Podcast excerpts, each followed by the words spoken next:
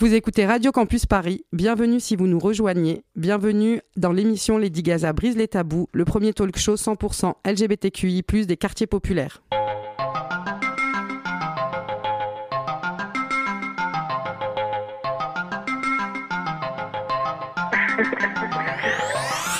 Tu mérites un amour décoiffant qui te pousse à te lever rapidement le matin et qui éloigne tous ces démons qui ne te laissent pas dormir. Tu mérites un amour qui te fasse te sentir en sécurité, capable de décrocher la lune lorsqu'il marche à tes côtés, qui pense que tes bras sont parfaits pour sa peau. Tu mérites un amour qui veuille danser avec toi, qui trouve le paradis chaque fois qu'il regarde dans tes yeux, qui ne s'ennuie jamais de lire tes expressions. Tu mérites un amour qui t'écoute quand tu chantes, qui te soutient lorsque tu es ridicule, qui respecte ta liberté, qui t'accompagne dans ton vol, qui n'a pas peur de tomber. Tu mérites un amour qui balayerait les mensonges et t'apporterait le rêve, le café et la poésie. Frida Kahlo.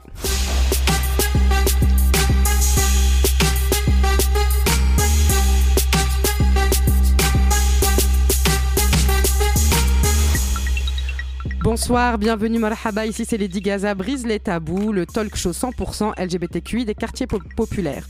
On est ensemble pour 1h30 d'antenne pour parler de nous. Nous sommes ravis de vous retrouver en ce jour du 17 mai, journée internationale de lutte pour les droits des LGBTQI dans le monde entier. Nous avons une pensée forte pour celles qui ont dû effectuer des ruptures, qui sont en prison, qui ont dû vivre l'exil pour fuir les violences LGBTQIophobes. Nous pensons à toutes celles qui vivent dans le placard sans lien avec nous ou le milieu LGBTQI. Tous ceux qui souffrent dans nos quartiers. On vous envoie du hope absolu. Cette, cette, émission de témoignages et de réflexion sur nos vies, nos trajectoires individuelles, permet la constitution d'un nous, nous politique qui ne nous outrage pas, pour reprendre les mots de As la menace autour de cette table. Alors, comment ça va la famille? Ben, As, comment tu vas? Ça va, merci.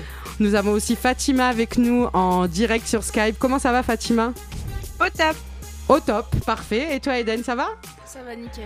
Et si, comment ça va Très bien, merci. Et on a une invitée surprise qui ne veut pas nous lâcher, notre petite Kalia. Ça va, Kalia Ok, d'accord, on continue. Donc euh, aujourd'hui, le thème de cette émission qui est réalisée par Colin, Big Up Colin, coucou Colin, wouh, euh, est le thème de l'amour, d'accord On va parler de comment on aime, comment on s'aime, et vous êtes toujours sur Radio Campus Paris sur pour l'émission Lady Gaza brise les tabous. Je me suis emmêlé les persos, mais c'est pas grave. Allez.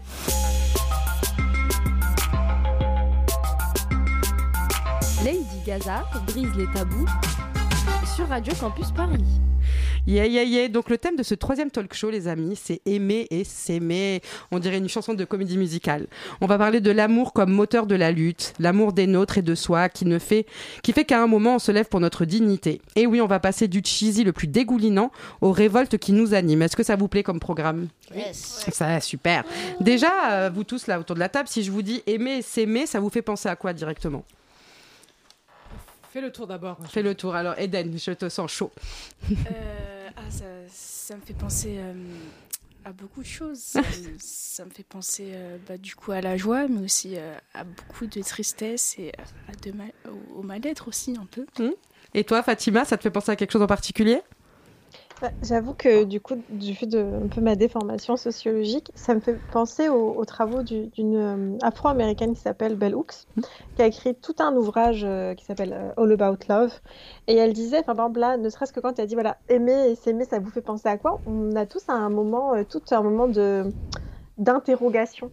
Et elle disait, finalement, c'est fou comme une notion aussi importante que l'amour dans la vie, et ben, on peut avoir pas vraiment de définition ou une définition très floue et qu'on ait beaucoup de difficultés à le définir alors même que bah, ça oriente beaucoup nos vies quoi. Ça c'est clair. euh, je pense que c'est aussi hyper intéressant de voir euh, bah, que c'est pas évident. Et toi, si Ça te fait penser à quoi si je dis aimer et s'aimer À part moi, bien sûr. Bah, ma thérapie. Ok, d'accord, bon ben super. Bon ben c'est super. Donc ben c'est exactement on va aborder tout ça. Donc vous êtes vraiment au top, des super invités parce qu'effectivement, on peut pas parler d'amour sans parler de joie, sans parler de galère, sans parler de thérapie pour ceux qui ceux et celles qui en suivent, sans parler de ben, de construction sociale, sans parler de non-dit pour nous aussi, sans parler de tous ces sujets qui nous touchent en tant que queer racisés. Et on va parler de ça pendant de toute l'émission, euh, avec donc Fatima avec nous, vous autour de la table. Et en deuxième partie, il y aura Selma Sardouk, une coach décoloniale, qui va venir nous aider à y voir plus clair sur ce sujet et comment nos traumas euh, impactent justement toutes nos vies jusque dans notre lit. Elle va nous donner des éléments de compréhension pour passer de guerrière de la survie à juste ben, notre rêve, en fait, kiffer la vie tout simplement. Donc voilà, vaste programme et c'est parti pour 1h30 d'antenne.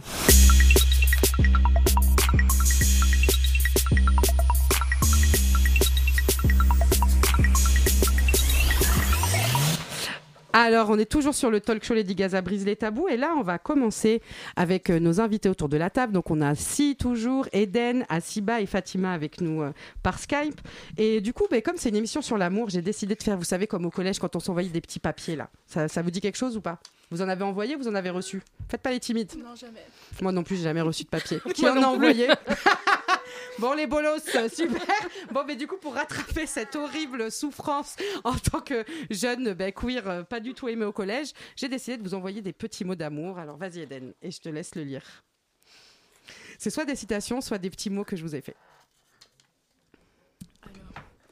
Chaque femme, blanche ou non blanche, a été éduquée à considérer comme bien suprême la séduction et le mariage avec un homme. Audre, Lo- Audre Lorde. Audrey Lorde. Donc voilà, c'est une petite citation euh, un peu, un peu euh, cadeau pour dire qu'effectivement, bah oui, on n'a jamais pensé à nous les queers. Et justement, on va commencer par une entrée en matière d'une jeune euh, militante queer racisée musulmane qui a écrit un texte qui s'appelle l'Arab Love. Je vous laisse l'écouter. C'est parti. J'ai écrit ce texte pour la newsletter du magazine Arabia Vox sur la thématique de l'Arab Love. Il s'intitule Lesbienne, musulmane, nord-africaine et amoureuse. J'ai longtemps pensé que pour moi, les histoires d'amour étaient impossibles. C'était pour les autres, pour celles et ceux qui entraient dans la norme. Les gens comme moi n'aimaient pas, ou alors ils se devaient de vivre d'amour, de souffrance et d'eau tiède, de culpabilité et de rejet. Notre amour à nous autres ne pouvait se dérouler comme dans les films et les romans à l'eau de rose. Nous n'avions pas le droit d'être simplement heureuses et heureux. Pourtant, j'en étais sûre, je l'aimais. C'était mieux que dans les films. Cet amour était beau, puissant, et il me dépassait. J'ai essayé de le rejeter, j'y ai mis toute la force que je pouvais. J'avançais le cœur scellé, les poings serrés, la colère du monde sur mes épaules. Jamais il ne m'autoriserait à la désirer. J'avais le sentiment de devoir faire un choix entre mes amours. Celui que j'avais pour Dieu, celui pour ma famille, pour ma culture, et mon amour pour elle comme si mon cœur n'était pas assez grand pour tous les chérir et les accueillir. J'ai donc fini par sacrifier mon amour propre, et je me suis haï d'être ce que j'étais pendant des mois. Tu ne peux pas être lesbienne, musulmane et nord-africaine. La honte, le tabou, le secret, la haine. Dans cette histoire, un amour m'a sauvée, celui dont je n'ai jamais douté, celui qui m'a aidé. C'est l'amour que je porte à mes sœurs, qui m'ont soutenue, accompagnée et acceptée inconditionnellement. Elles ont été celles à qui j'ai pu parler sans peur et sans filtre. Elles ont été celles qui m'ont permis d'avancer et de m'accepter un peu plus chaque jour. La puissance et la force que ce sentiment me confère ont fini par me convaincre. Pour tous ces amours, je suis prête à me lever et à lutter. Notre amour est éminemment politique. Il est puissant. Il est beau et salvateur. Un peu tordu, parfois hésitant, plein de détours et de doutes. Notre amour est queer. À mes adeptes LGBTQI, maghrébins musulmans, à mon amour pour vous. Merci, merci beaucoup M pour ce partage euh, très doux. Alors, euh, vous avez déjà des premières réactions par rapport à ce qui a été dit là? Ou pas du tout? Bon, si c'est pas du tout, on va galérer pour continuer la suite de l'émission. Mais Si, est-ce si, que... moi je, Ouais. je me reconnais carrément dans ce qu'elle dit. hein. Vas-y, développe un peu. Ah bah, bah non. Euh, bah non, mais euh, voilà, en tant que voilà, musulmane, euh, queer, bah voilà, c'est exactement ça. Après, elle, elle parlait de l'amour de ses sœurs. Moi, c'est, j'ai trouvé la famille ailleurs, mais en vrai, ouais, c'est le même, euh, le même ressenti, quoi. Ouais, et vous, ça, vous- ça vous a touché? Ça vous a parlé sur certains, certains aspects? Bah, moi, je me retrouve assez dans, dans ce qu'elle dit avec. euh, euh, en, rapport avec ses sœurs, parce que pareil, quand, euh, quand ça allait pas du tout, je me raccrochais à, à ma sœur et je savais que, que c'était elle et moi pour, pour, pour, pour toujours. Quoi. Ça, c'est beau. Et toi, Fatima, ça t'a fait, ça t'a suscité des choses Ça t'a fait réagir? En fait, ce que je trouve très intéressant dans, dans ce texte qui était effectivement très touchant, c'est de voir comme il y a, comment il y a un contraste entre euh, l'amour qu'elle décrit pour cette femme, qui a l'air euh, doux, euh, puissant, et en même temps elle parle de, de désir, vraiment quelque chose d'intense. Et, euh, et la haine et l'énergie qu'elle a dû déployer pour ne pas le vivre parce qu'il y avait un élément, et cet élément, c'est le social. Hmm. Et du coup, je trouve que c'est super, même dans, le, même dans la thématique de l'émission, aimer et s'aimer, où à la fois il y a aimer, bah, du coup, l'autre, euh, et s'aimer, donc s'aimer soi, mais en même temps, on fait jamais l'économie quand, quand on est dans un rapport euh, vis-à-vis de soi-même ou dans le rapport qu'on a avec quelqu'un d'autre de ce qui se passe dans le reste de la société, en fait. Et le regard hétérosexuel, on n'en fait jamais l'économie. Dans sa chambre à coucher, euh, dans, quand on va boire un verre avec sa copine, euh, on fait jamais l'économie de ce que la société voudrait qu'on soit ou voudrait qu'on fasse ou qui on aime. Et coup, je trouve ça vraiment intéressant de sentir comment bah, il y a ce tiraillement entre ce qu'on pense qu'on devrait être, ce qu'on est autorisé à être et ce qu'on a vraiment envie de faire. Et du coup, euh, effectivement, moi aussi, c'est ce qui m'a touchée quand euh, elle a écrit ce texte. Puis j'ai eu la chance de rencontrer donc M et sa copine. Donc elles ont pu partager avec moi euh, leur expérience. Et ça a mis des mois pour qu'elles se mettent ensemble, justement parce que trop de luttes. Elles sont toutes les deux queer, racisées, musulmanes. Trop de luttes intérieures, trop de galères pour savoir exactement jusqu'où aller, avec différentes stratégies de chacune pour bah, pour pas aller jusqu'au bout. Et alhamdoulilah, elles ont décidé de commencer leur chemin ensemble. Et du coup, pour vous, parce que vous avez vu comme on est, nous les queers, euh, on parle d'amour, il n'y a même pas un truc euh, cool au départ. C'est tout de suite, c'est tout de suite un gros truc bien galère et tout. Donc pour vous, l'amour, c'est une galère ou bien une bénédiction? La question à 10 000 euros. Allez, on, on appuie sur le. Vous le vivez comme une galère ou une bénédiction? Euh, je- moi, je vas-y. prends la parole. Moi, j'aime bien ce que, ce que moi, personnellement, ça me fait. Euh, merci. Euh, j'aime bien ce que personnellement ça me fait. Par contre, euh, bah, socialement, comme disait Fatima, on me renvoie pas ce que moi je, Tu ressens quoi ouais, ce que moi je ressens. C'est bête parce que franchement, ça pourrait être cool, mais on, ouais, se sait, il y a des trucs qui font que ça devrait couler, ça devrait être trop beau et tout, et puis ça l'est pas quoi, malheureusement à cause de ça. Donc Mm. voilà. Ça, je, je suis assez d'accord. Et euh, effectivement, je pense que nous, on est un peu euh, pris par une double, une double problématique qui est effectivement le fait qu'on soit queer. Donc, euh, bah oui, euh, euh, nos constructions de nos amours, elles sont toujours compliquées, difficiles, et, et le social vient un peu gâcher tous les aspects cool de notre intime. Et après, ben, moi, par exemple, et je voulais voir si ça faisait aussi un écho chez vous. Moi, par exemple, j'avais aucune représentation de ce qu'était l'amour dans mon milieu familial. J'ai vécu en décalage entre ce que je pouvais voir à la télé, genre Beverly Hills, Melrose Place, ces conneries, et ce qu'on vivait à la maison. Euh, et, euh, et du coup, bah, est-ce que vous aviez des références quand vous, avant même de tomber amoureux ou de tomber amoureuse ou est-ce que vous aviez des références de, de trucs euh, autour de l'amour qui étaient positifs, euh, que ce soit dans votre famille ou à la télé, ou alors euh, même ça, c'est une- ça a été une galère. Comment se construire en tant que racisé et, et dans les histoires d'amour? Tu parles à partir de quand? De toujours, quand tu veux, quand, euh, quand, quand, quand ça te parle. Je veux dire un truc, peut-être ça va parler aux gens, mais c'est arrivé quand même un, un petit peu tard en vrai, parce que c'était quand même vers 13-14 ans, c'est Buffy, quoi. tu vois? Non, mais c'est vrai. vas-y, vas-y. C'est euh, Willow et Tara où je me suis dit, ah, waouh, c'est cool. Enfin, c'était, c'était, franchement, c'était une- pour moi, hein, pour la génération euh, dans laquelle je suis, c'était quand même une révolution de voir ça à la télé, euh, deux meufs qui s'aimaient vraiment, et c'était pas. Même si, pour spoiler, pour ceux qui l'ont pas vu, il y en a quand même une qui meurt à la fin. Mais euh, c'était quand même une belle histoire. Donc là, je me suis dit, ah, ça m'a fait du bien. Ah ouais, clairement, euh, du coup, bah, je suis encore fan de cette série encore aujourd'hui. Bah oui, historique, une série historique, je suis bien Mais d'accord. ouais, ça m'a bien, ça m'a fait du bien quand même. Et vous, si, Eden? Je me rappelle plus vraiment euh, si euh, j'ai vu euh, des amours lesbiens représentés dans des séries, mais je sais que euh, il y a un amour qui m'a vachement marqué dans ma famille et que j'aimerais bien prendre comme exemple. Enfin, du coup, c'est très euh, hétéro-normé, mais euh, c'est mes grands-parents. Mes grands-parents, ils, ils étaient vraiment adorables ensemble. J'étais en mode, waouh, mais c'est si beau et pur. J'étais en mode, waouh. Et du coup, bah oui, mais c'est quand même un... On vit dans une société hétéronormée, donc euh, déjà avoir un, un modèle comme ça qui est cool, parce que moi, clairement, j'en avais aucun. donc euh, Ouais, pareil. voilà, une vraie galère. Une vraie galère après quand tu construis ta vie amoureuse. ah, mais ma sœur est pétée de rire en régie, bah désolé, c'est vrai. Et du coup, euh, en fait, tu, tu, tu, tu, tu dois tout construire. Tu penses que l'amour, c'est la passion, que c'est la souffrance ou pas. Enfin, on est un peu perdu, et, et donc c'est vrai que c'est agréable de, de, de se dire, bah, la première étape, c'est d'avoir des modèles qui soient hétéros, bon, quand même queer aussi, pour pouvoir un peu se faire une idée de qu'est-ce qui, qu'est-ce qui est euh, positif, qu'est-ce qui est négatif et qu'est-ce qui peut nous faire du mal ou pas. Et, euh, et du coup, bah, c'est, une vraie galère. Moi, j'ai, j'ai galéré pendant ben, jusqu'à mes 28, 26 ans, quoi. Jusqu'à ce que je rencontre si, en fait, pour avoir une représentation à peu près correcte de c'est quoi une relation amoureuse. Et du coup, et toi, Fatima, est-ce que tu avais des modèles ou des contre-modèles? Moi, ce que je trouve, euh, enfin, avant même de, parce que là, l'aspect queer, j'allais dire, c'est, on est déjà euh, au level 20. Euh, là, même le level 2, 3, moi, j'ai pas connu. Euh, c'est-à-dire que dans les représentations de l'amour, au mieux dans ma famille, bah, c'était inutile, ou c'était, euh, ça servait à rien. Euh, par exemple, dans les familles traditionnelles, quand on se marie, mes parents, ils se sont pas mariés par amour. Ils se connaissaient pas, ils sont mariés pour fonder une famille en fait. Donc déjà il y avait cette idée que l'amour c'était pas ce qu'il y avait de plus important, Mm. voire même ça pouvait être négatif dans le sens où ça pouvait nous faire perdre la raison et du coup bah il valait mieux pas s'aimer. Et, euh, et du coup même dans la construction, avant même de parler de, de- d'une relation euh, euh, homosexuelle, une relation avec une femme, juste le, le- les représentations qui m'ont été transmises, par exemple, je me souviens ma mère, dans la même phrase, elle pouvait dire Je déteste tous les hommes et marie-toi Fatima. Exactement. Moi aussi, j'ai vécu ça. Et moi, je- à un moment, je me suis arrêtée. Je me suis dit, mais comment tu peux dire dans la même phrase que tous les hommes sont pourris? Et me demander de me marier Je dis, que... En fait, tu me souhaites euh, une vie de malheur, puisque visiblement, tu associes l'hétérosexualité au malheur.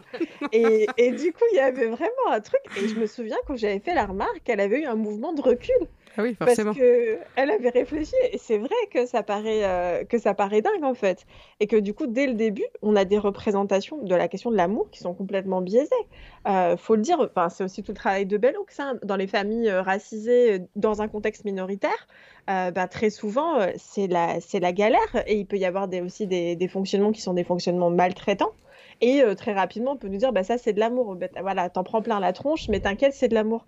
Euh, et Bellux le dit très bien. Elle dit non, non, à un moment donné, il faut dire ce qui est. Non, c'est de la maltraitance et c'est pas de l'amour. Mm. Et c'est hyper important de, de, de distinguer, euh, de distinguer les deux, de distinguer du coup toute la panel qui peut, panel qui peut y avoir, parce que sinon on se retrouve à, à avoir des fonctionnements euh, euh, complètement biaisés tout le reste de sa vie amoureuse, parce qu'on recherche un type de relation qui était déjà pas saine quand on était enfant. Mais ça, c'est sûr, sur le, la, transmission des relations toxiques en cadre hétéro, ça, ça vaudrait une émission euh, à elle entière et que ça prend du temps pour s'en détacher. Et, et, je suis hyper d'accord avec ce que tu as dit, Fatima. Il y a un aspect aussi qui est, moi, par exemple, pour un outil un peu d'autodéfense queer vis-à-vis de ma mère, qui me dit toujours, marie, un peu comme ta maman, Fatima, hein, qui, qui dit, bah, raison, ta liberté, c'est bien, mais en même temps, marie-toi parce que sinon ta vie, elle est foutue. Bah, je lui dis, bah, tu peux, tu, voilà ce que tu lui réponds. Je lui dis, mais tu me souhaites le malheur, en fait. Moi, je suis bien. Est-ce que toi, t'as été heureuse dans ta vie? Bah non. Est-ce que t'as été heureuse avec euh, tes deux maris? Bah non. Euh, Est-ce que t'es pas plutôt contente que moi, je sois épanouie? Bon, voilà, je suis encore placard avec elle, mais elle est au Maroc. Et euh, du coup, effectivement, ça peut devenir aussi un espèce de contre-argument vis-à-vis de nos parents ou de ou dans nos familles pour leur dire, bah non, en fait, c'est voilà, sans aller pour ceux qui et celles qui peuvent pas, sans aller jusqu'à assumer euh, son homosexualité, mais de dire, bah en fait non, là, euh, je suis pas en capacité euh, de, subir ce que vous avez subi. Je sais pas, ça peut être un moyen de défense sans les juger, bien sûr, hein, mais ça peut être un moyen de défense. Est-ce que ça vous fait réagir autour de la table ou pas? Si, vas-y, n'hésite pas. Oui, alors moi, oui, effectivement, moi j'ai grandi euh, sans, sans vraiment modèle euh, amoureux à part à la télé, évidemment. Tu, regardes une scène où ça s'embrasse, ça te fait des guilis guilis. Et en même temps, tes parents, tu les as jamais vus euh, bras dessus, bras dessous. Enfin, pour moi, les, enfin, la famille, c'était un modèle de ton devoir social, d'être parent. Parents, c'est pas on se fait des bisous, quoi. C'est papa, maman, on prend en charge les enfants, et puis voilà. Donc c'est pas très sexy, et puis en même temps, on se dit bon bah voilà, si c'est ça qui nous attend, c'est chaud, quoi. Mais euh, oui, non, pas vraiment de modèle amoureux euh, à part la télé, car moi, je suis évidemment, je suis une vieille. Donc euh, Buffy, ça me dit rien. Mais non, moi, c'était Bound, un film bien. comme ça. Où... Voilà. Tu peux nous dire de quoi ça parle. Tu peux nous faire un petit, un petit comment on dit, pitch on va dire que c'est c'est la, hum, la, la, la douce d'un gangster qui, qui tombe amoureuse de sa voisine Butch. Ah, Et euh, ensemble, elles vont, elles vont lui prendre sa thune quoi, et, Ah s'enfuir. ouais, j'avoue, ce Yes. film est méga cool. Ah, t'as jamais vu? Je crois pas. Ah, c'est génial. Il te génial. plairait beaucoup. Ouais, il est vraiment, il est super chouette. Oui, effectivement, euh, moi, euh, la première étape, ça a été de construire un modèle positif et de se dire qu'on avait le droit à l'amour et qu'on n'était pas obligé de juste se marier avec quelqu'un qu'on n'aimait pas. Donc ça, c'est une première étape. Et la deuxième étape, c'est euh, la deuxième galère. Euh, on arrive, euh, ça y est, on, on se dit qu'on est queer, on en parle à notre entourage et on découvre le milieu LGBTQI+, voilà, dans toute euh, sa grâce et sa splendeur. Et donc, euh, par rapport à l'amour ou à la sexualité, comment vous avez vécu euh, les échanges, par exemple, que vous avez pu avoir dans le milieu euh, Est-ce qu'il y a eu des décalages entre vous et ce milieu, par exemple euh, euh, bah, de- voilà, Est-ce que vous avez des anecdotes ou des choses à partager là-dessus? Fatima? Je vois que tu m'envoies au front dès que ça devient peu. Pas du tout. D'habitude, c'est assis bas. D'habitude, c'est assis bas. Là, je me dis, il faut que je laisse se reposer. Non, mais je le prends pas mal parce qu'en plus, oui, bien sûr, j'ai plein de choses à dire. Bah, je le sais, c'est pour ça que je te lance. Non, mais euh, déjà, euh, parce que moi, j'ai ça- enfin, j'ai été une tombe pendant 28 ans. hein, euh, du coup, euh, même quand euh, j'ai dit à ma soeur que j'avais une copine, elle m'a sorti un truc, mais c'est impossible. Mais on est pareil. Et moi, je suis hétéro, donc tu es hétéro. Waouh, waouh. Et, euh, et c'est presque ma sœur jumelle. Donc déjà, elle, elle avait rien vu. Je me suis dit, bon, quand même, il y avait pas mal de drapeaux. Elle voulait pas le voir. hein, Mais bon, c'est son problème. Mais du coup, ce qui était euh, intéressant, c'est que quand je- je- j'ai débarqué, ben, moi, la mutinerie, donc, est le- un bar euh, lesbien euh, euh, du, du centre-ville, quand j'ai débarqué, j'y allais déjà quand je me pensais hétéro. Donc c'est toujours un endroit euh, où voilà, j'ai toujours aimé aller. Mais quand j'ai commencé à y aller en sachant qu'en fait, bah, j'étais quand même un peu là pour pécho de la meuf, quoi. Ou pour, Merci pour ta franchise. Vas-y. Et de rire. voilà. Et bah, euh, quand j'y suis allée, c'était hyper violent. Parce que déjà, moi, j'avais pas du tout. euh, bah, en fait, il y a aussi ce truc d'hétéropassing, évident, euh, mais, euh, mais qui est aussi, pour les racisés, un mécanisme de survie. C'est-à-dire qu'à partir du moment où, on- si on adopte des codes qui sont des codes queer dans un milieu où on est euh, undercover dans sa famille, on, on est, on est grillé en fait. Hmm. Et ça peut très vite se passer euh, très très mal si on est dans un quartier populaire ou même pas. Moi, j'ai grandi dans une petite ville extrêmement raciste du sud de la France. C'est pareil. Il y a des, déjà, j'allais dire, il y avait déjà une accumulation de difficultés. J'avais aucune envie de me rajouter ça sur le dos. Euh, mais voilà, il y avait aussi ce truc de- d'hétéropassing qui faisait que quand, en ayant fait, parce que j'ai organisé après des événements sur euh, lesbiennes de l'immigration et tout là-bas, j'avais quand même des gens, des filles qui venaient me voir et qui me disaient, alors toi, euh, et je me disais, mais en fait, Attends, attends, Fatima, juste pour le cas, elle, elle, elle pensait que t'étais pas lesbienne. Je venais de faire un événement là-dessus. Lesbienne de l'immigration. Et, et on venait me voir pour me dire, mais alors toi, du coup, t'es. euh, Et, et je trouvais ça hyper insultant, en fait. Et, euh, et je me rappelle que cette phrase que Salima Marie avait dit, c'était dans la tête des gens, on est soit arabe, soit lesbienne, on peut pas être les deux. Ouais. Euh, Ça fait trop d'informations d'un coup, en fait. Euh, hop là, racisée, hop là, lesbienne, sauf s'il y a des indicateurs qui sont clairs. Euh, du coup de la queerness, sinon, euh, sinon ça le fait pas quoi. Donc déjà ça, la question de l'apparence physique, moi ça m'avait vraiment euh, tout de suite déjà que j'étais insécure. euh, je- c'est comme si on m'envoyait des messages de bah, t'appartiens pas à ce monde, t'appartiens Ouais. pas à ce Mm. milieu. Quoi. Donc Mm. ça m'a ça m'a pas aidé. Ouais, et puis euh, moi j'avais lancé aussi, un- on va finir là-dessus avant de faire une petite pause musicale. Euh, et je sais qu'on en a parlé aussi toutes les deux, Fatima. Euh, c'est que moi j'ai vraiment vécu le fait de, plonger dans la queerness, comme vous dites, comme une deuxième chance de vivre l'amour comme je le voyais dans ma tête. Donc voilà, moi dans ma tête c'était j'allais rencontrer ma Pacey. Voilà, mes références c'est Dawson. hein, voilà, désolé. La série Dawson, je te, je te raconterai Eden. Et du coup de trouver ma Pacey. Et en fait voilà, je suis allée dans un truc où je voulais pas aller absolument dans le truc de la sexualité absolue, de pas aller dans le la rencontre et puis voilà et puis voilà tu baises tout de suite et machin. Et donc euh, j'étais aux UH qui était un- une rencontre à Marseille euh, de en française de, de, plein de, de queer et les gens comprenaient pas aussi mon positionnement parce qu'en gros j'ai, pour eux j'étais une lesbienne théorique vu que j'avais jamais embrassé de fille, j'avais jamais euh, machin, j'avais juste été amoureuse et pris un vent et voilà. Et moi j'ai dit non mais c'est bon, j'avais appelé ça la PSS, j'ai dit la pression sociale sexuelle, pouvez-vous la mettre où je pense, je veux pas revivre en tant que lesbienne ce que j'ai vécu en tant qu'hétéro et du coup en fait soit l'injonction à la virginité ou soit l'injonction à la sexualité quand on est dans un monde plus blanc. Et voilà je, sentais bien que les gens ne comprenaient pas. Et pour autant que je n'avais pas embrassé une fille ou que j'étais pas passée à l'acte, je ne pouvais pas être queer. Et moi je me disais bah oui mais un enfant de 5 ans alors qui se dit qu'il est queer ou pédé, euh, du coup, euh, en fait, on, on l'entend pas. Et donc voilà, c'est c'est vrai que ça, ça a été euh, compliqué de construire euh, des une représentation autour de, de la sexualité et de l'amour, mais on va en parler dans la deuxième partie d'émission. Là, je vous propose de faire une petite pause musicale, parce qu'on a un petit peu de retard, mais qu'on va rattraper. Et euh, du coup, c'est une chanson de Pomme. Vous connaissez Pomme? Alors, je, fais exprès parce que je savais qu'As n'allait pas du tout aimer. Voilà, moi, je suis pas super fan, mais cette chanson, c'est une élève à moi qui s'appelle Jihen euh, au lycée qui me l'a fait découvrir. Et je la trouve hyper belle. Franchement, dans les moments où j'étais un peu déprimée de, mon, de mes différents coming out, euh, elle m'a fait du bien. Elle s'appelle 2019 et ça parle de la liberté d'aimer.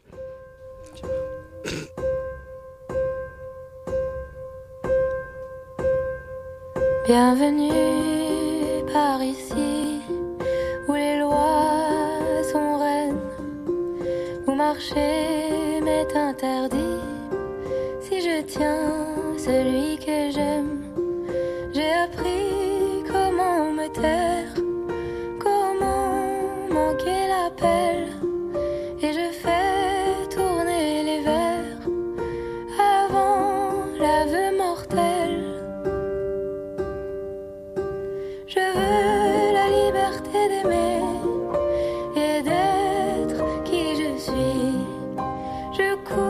Je pars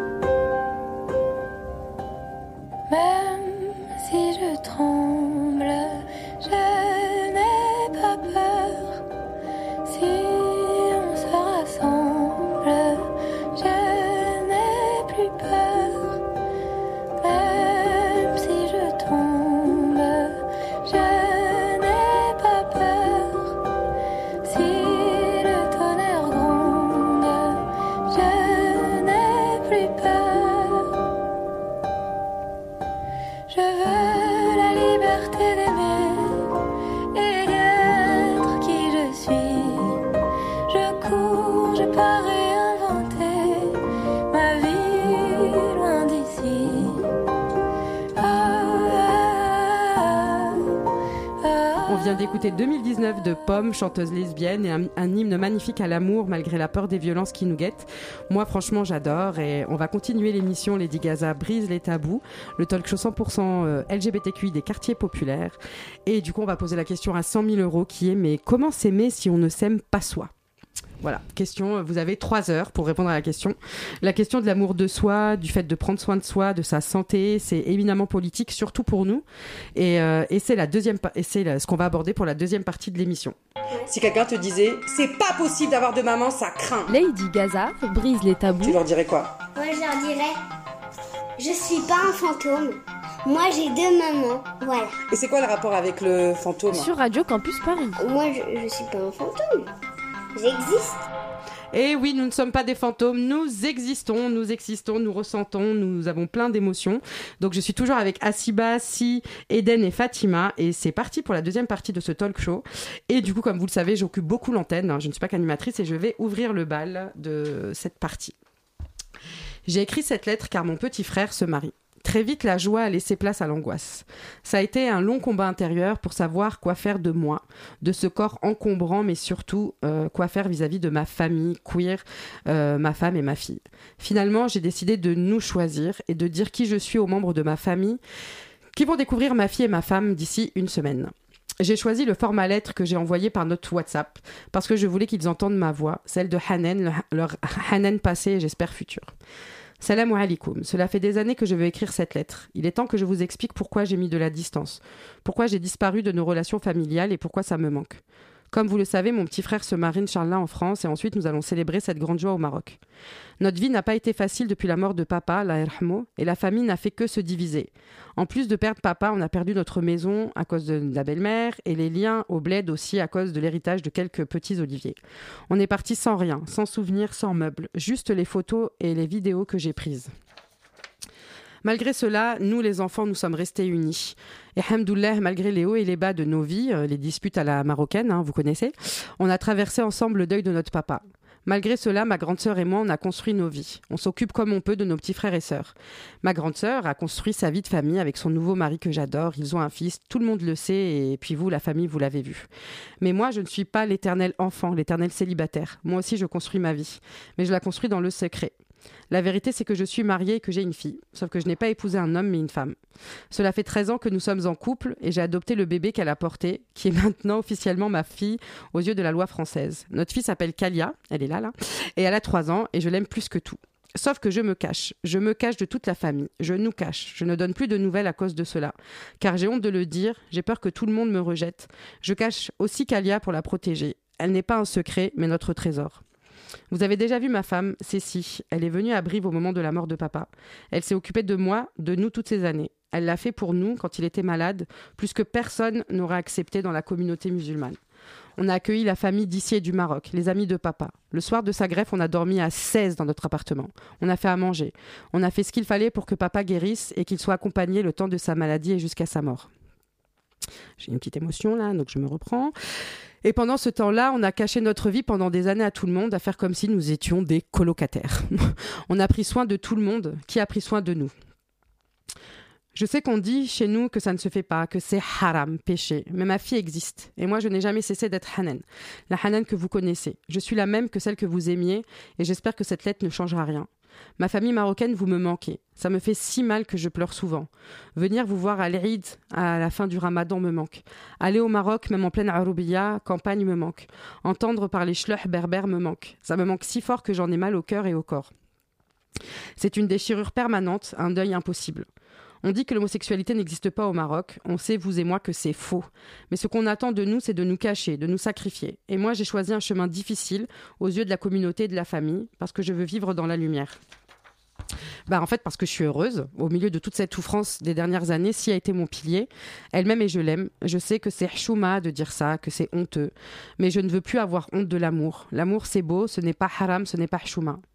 Je refuse de me dire que nous avons vécu le pire des situations. La mort de papa, la perte de la maison, les disputes avec le Maroc, et que enfin, au moment où la famille peut fêter la joie d'un mariage, je dois encore soit m'exclure, soit faire semblant. Il y a une, euh, une, phrase qu'on dit toujours aux, jeunes filles qui sont pas mariées ou aux jeunes hommes qui sont pas mariés. Donc euh, à bientôt ton tour, euh, que Dieu te voilà t'amène ton tour aussi vers le mariage. Et ben là, je vais pas dire Inch'Allah en fait parce qu'en fait je suis déjà bien.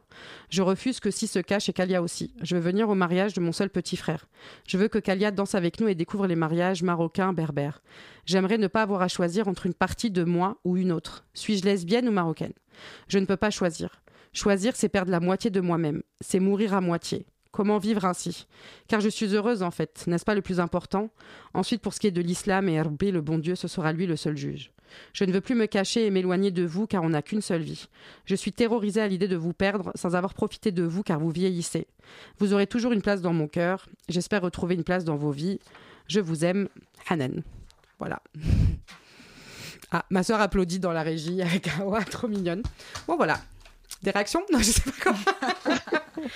voilà, donc je l'ai envoyé il y a deux jours, j'ai toujours pas de nouvelles. Donc euh, on verra bien. Voilà. Donc, euh, ouais, bien sûr, force. Euh, oui, allez-y, allez-y.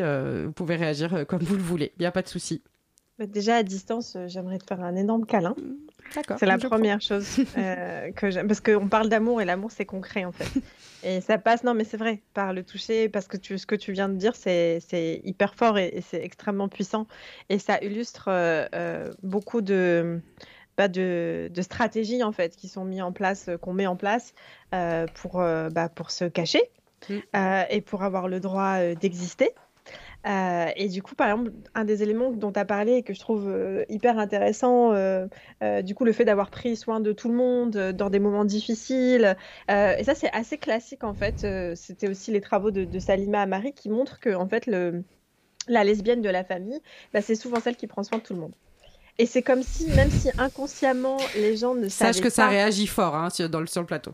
Mais ouais, parce qu'en fait, inconsciemment, même s'il n'y a pas de coming out ou machin, même si j'aime pas du tout cette expression, ben c'est comme si euh, on attendait que cet enfant-là, il soit vraiment dans une posture euh, sacrificielle. Mhm. Et qu'en fait, la culpabilité que euh, du coup on nourrit en tant qu'LGBT, eh ben, elle va se traduire par des mécanismes de compensation. C'est comme ça que ça s'appelle en psychologie.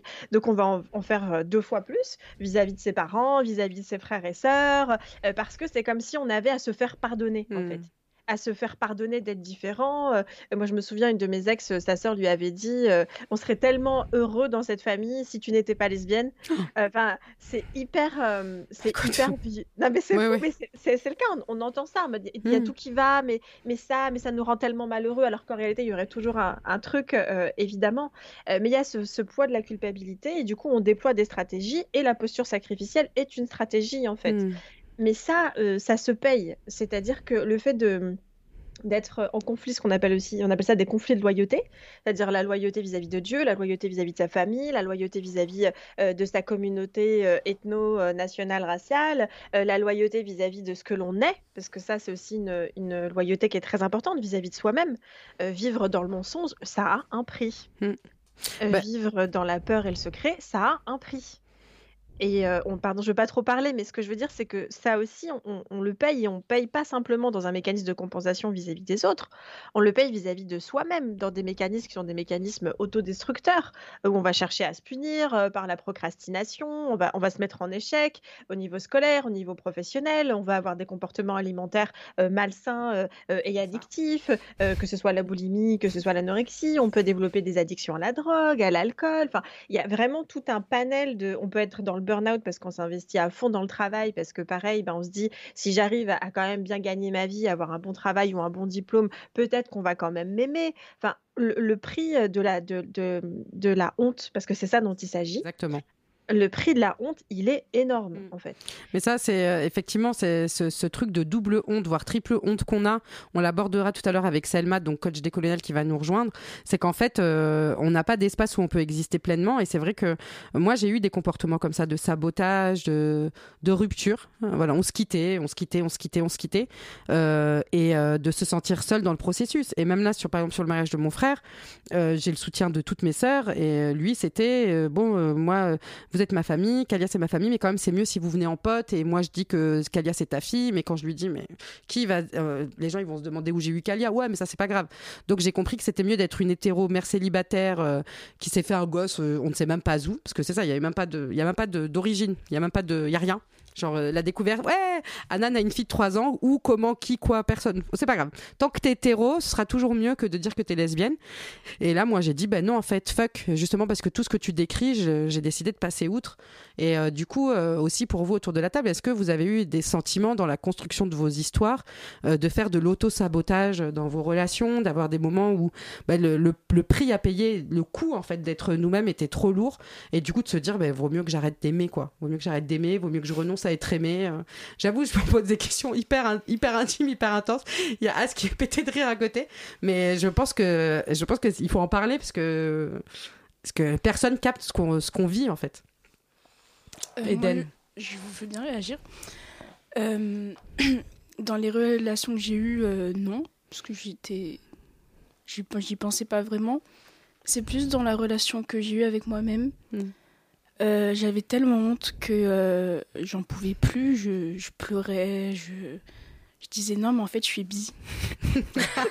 On a tous eu ce passage. On a tous eu ce passage. non, mais en fait, je suis bi, tu vois, c'est c'est pas grave, il, il va quand même m'accepter. Et ensuite, je me disais, bah non, en fait, c'est pas ça. Et euh, bah oui, enfin, la honte nous, nous ronge tellement que bah, des fois, tu sais plus quoi faire et juste t'as envie de dire, c'est bon, je vais craquer, je vais dire. Tu dis, non, tu peux pas, parce que sinon, t'es dans, parce que sinon, vraiment dans la merde, quoi. Hmm.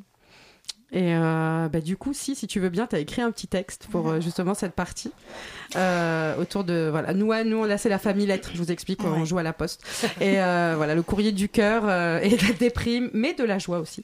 Donc, si, si tu veux bien nous lire ton Ouais, courrier. Parce que, euh, comme tu dis, enfin, t'as tout dit, hein, Fatima, la, la culpabilité, euh, etc. Enfin, moi, aimer, s'aimer, c'est, c'est énorme dans les deux sens. Hein, c'est, c'est la fierté de, s'accepter, d'accepter euh, l'amour qu'on a pour les femmes, l'amour qu'on a pour euh, soi.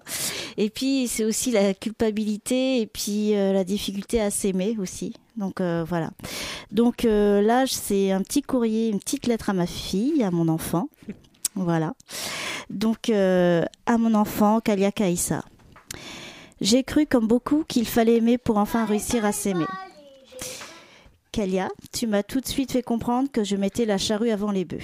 Oui, cette expression champêtre et pas très glamour, mais, mais bien euh, dans l'état d'esprit de mon estime de, de soi.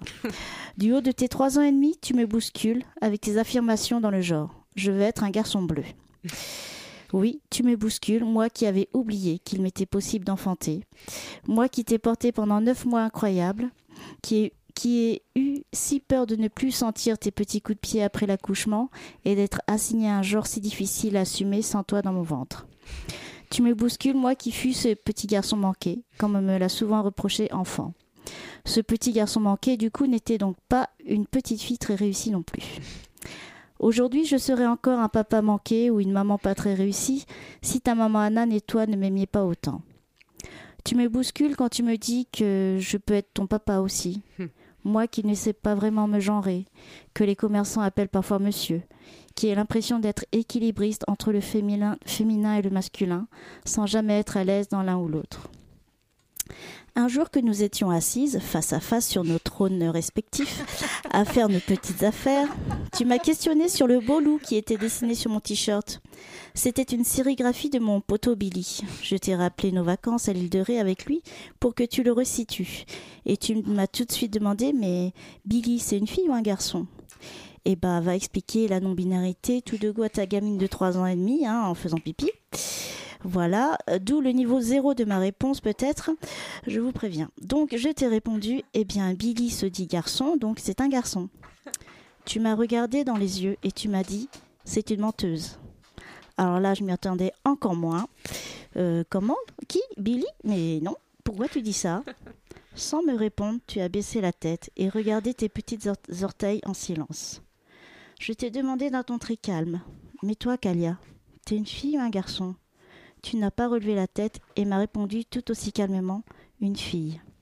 Je t'ai observé quelques secondes fixer tes petits pieds en silence et j'ai fini par te dire Mais tu sais, Kalia, tu peux être un garçon si tu veux. Tu m'as regardé en criant Oui, un garçon bleu avec un sourire tellement grand que mon cœur explose encore rien que d'y penser. Je tenais aussi à m'excuser, Kalia, de l'angoisse que j'ai ressentie à l'idée que tu voudrais peut-être mettre ton costume de Spider-Man pour le carnaval de l'école. Je voyais déjà les adultes te regarder de travers, interloqués, et de conclure leur réflexion en messe basse par Ah, mais en même temps, c'est la petite qui a deux mamans. Sous-entendu qu'il y a une maman et un papa manqué. Donc, tout s'explique. Je me disais aussi, bah, elle s'est trompée du costume, la pauvre petite. Mais finalement, non, c'est normal, la pauvre. Bref, moi et mes traumas de petit garçon manqué, voilà ce que je t'inflige. Le hasard des événements a fait que finalement ton copain Enzo t'a prêté son super costume et que tu t'es retrouvé la seule bébé pirate au milieu d'un bal de promo entre bébé Avengers et bébé princesse Disney. Finalement, il n'y avait pas de quoi flipper. Déguisé ou pas, la configuration restait la même.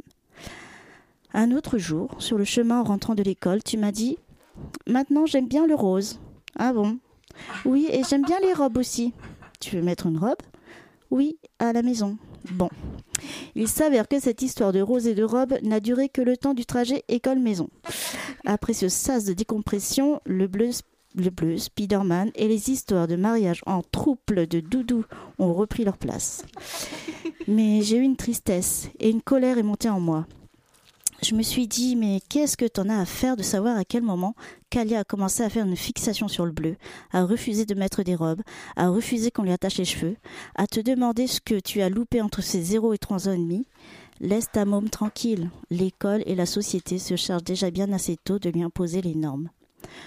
Que me bousculer, Kalia, tu me fais grandir, tu me forces à être plus douce avec moi-même et à m'aimer davantage car vous me faites comprendre, ta maman Anan et toi, que je ne peux pas être bienveillante avec ma famille si je ne suis pas déjà avec moi-même.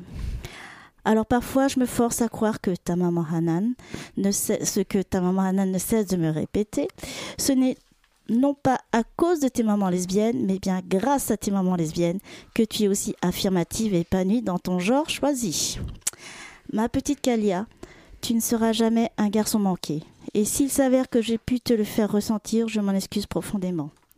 Aujourd'hui, tu es un petit garçon bleu, d'une maman à barbe sexy chocolat et d'une maman papa à poitrine. Et demain, tu seras ce que tu voudras, mais dans la fierté et très loin d'être manqué. À ceux qui me diront Super, pourquoi faire simple quand on peut faire compliqué? Tu m'as fait comprendre qu'Alia, que la meilleure réponse était celle-ci. Mais pourquoi être normal quand on peut être heureux? Aimer finalement, c'est surtout accepter de s'aimer. Vaste chantier. Voilà, je t'aime mon petit pyromane. Oh, bravo Allez, j'envoie un petit mot d'amour. À toi, As. Alors, applaudissez-nous, applaudissez-vous. On est là, en vie, debout, et on mérite de se kiffer, de vivre des, de vivre des ovations. Allez, clap, clap, clap. Hanan Cheesy Love. C'est moi, c'est moi la femme à barbe sexy. Oh merci, si c'est magnifique. Bon, euh, je elle me l'avait déjà fait lire, mais c'est pas pareil en live. Bon, euh, il y a trop de love. Moi, j'y arrive pas. je suis fatiguée. Du coup, est-ce que ça vous fait réagir autour de la table? Euh, moi, ce qui me fait réagir, c'est le mot garçon manqué. Mhm. Parce qu'on me l'a beaucoup dit, ça, enfant. Mais euh, pourquoi t'aimes pas les robes? Pourquoi t'aimes pas le rose? Pourquoi tu préfères les pantalons larges et les casquettes à l'envers? Et je leur disais parce que c'est comme ça.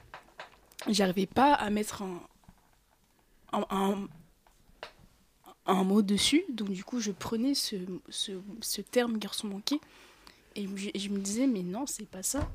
Sauf que comme on me l'avait toujours répété, je savais pas quoi dire d'autre et ça me frustrait énormément.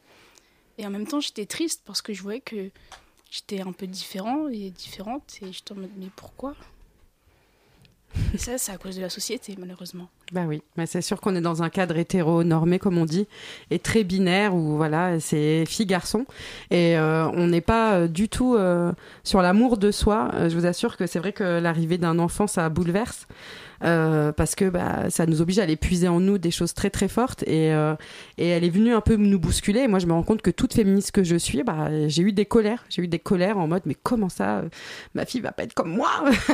Ma fille va pas être une high fame à mettre des, des tenues de ouf et tout et que si euh, toi t'as eu plus le truc en mode non je veux surtout pas qu'elle devienne comme moi et euh, voilà. Donc on a développé le truc de c'est à cause de nous ou grâce à nous un peu lors d'un soir euh, désespéré euh, sur nos propres comportements. Et en fait c'est ça qui est dur euh, dans nos vies. C'est qu'en fait on se sent constamment responsable de la violence de la société. Et ça est-ce que c'est aussi un sentiment que vous avez? C'est-à-dire que on doit se débattre seul entre nous pour pour pour ne pas un peu avaler ce qu'on nous a fait avaler depuis qu'on est toute petit et enlever tout ça enlever tout ça pour enfin exister. Est-ce que c'est des choses que vous, vous avez pu ressentir? Voilà, je, je- en fait, je suis archi émue. je m'attendais pas à la charge émotionnelle de tout ça. Euh, Fatima, je t'appelle à la rescousse du coup. Parce que là, on est un peu sonné sur le plateau. En fait, je trouve ça hyper euh, touchant parce que c'est très profond, en fait, tout ce que vous venez de dire. Et, c'est très vrai. Il y a aussi les travaux euh, d'un psychanalyste Althusser qui disait qu'en fait, quand on se retrouve seul, euh, ben, on n'est jamais seul, il y a toujours le regard de l'autre. Et euh, il y a eu euh, euh, François Fanon qui est venu après et qui a dit oui, mais alors l'autre, euh, il, il peut avoir un genre et il peut surtout avoir une racialisation. Et quand on est racisé, eh ben, on fait jamais l'économie du regard blanc, de qu'est-ce que les blancs euh, vont penser de nous si on fait ci, si on fait ça. Et quand on est LGBT, on peut jamais faire l'économie du regard hétérosexuel, qu'on soit parent ou pas. Donc par exemple, si je me coupe les cheveux, ah bah, les hétéros ils vont se dire que potentiellement je suis euh, LGBT, donc qu'est-ce que ça va vouloir dire pour eux, etc. Et donc on est en permanence en train de dealer avec plusieurs voix dans nos têtes. Et euh, beaucoup de ces voix sont des voix de, de, de haine et sont des, des voix qui nous incitent à détester tout ce que l'on est, en, Mm. fait, en nous disant qu'on devrait être comme si, euh, plus fine, plus hétérosexuelle, euh, qu'on devrait être plus blanche, des cheveux plus raides, etc., etc., plus féminine.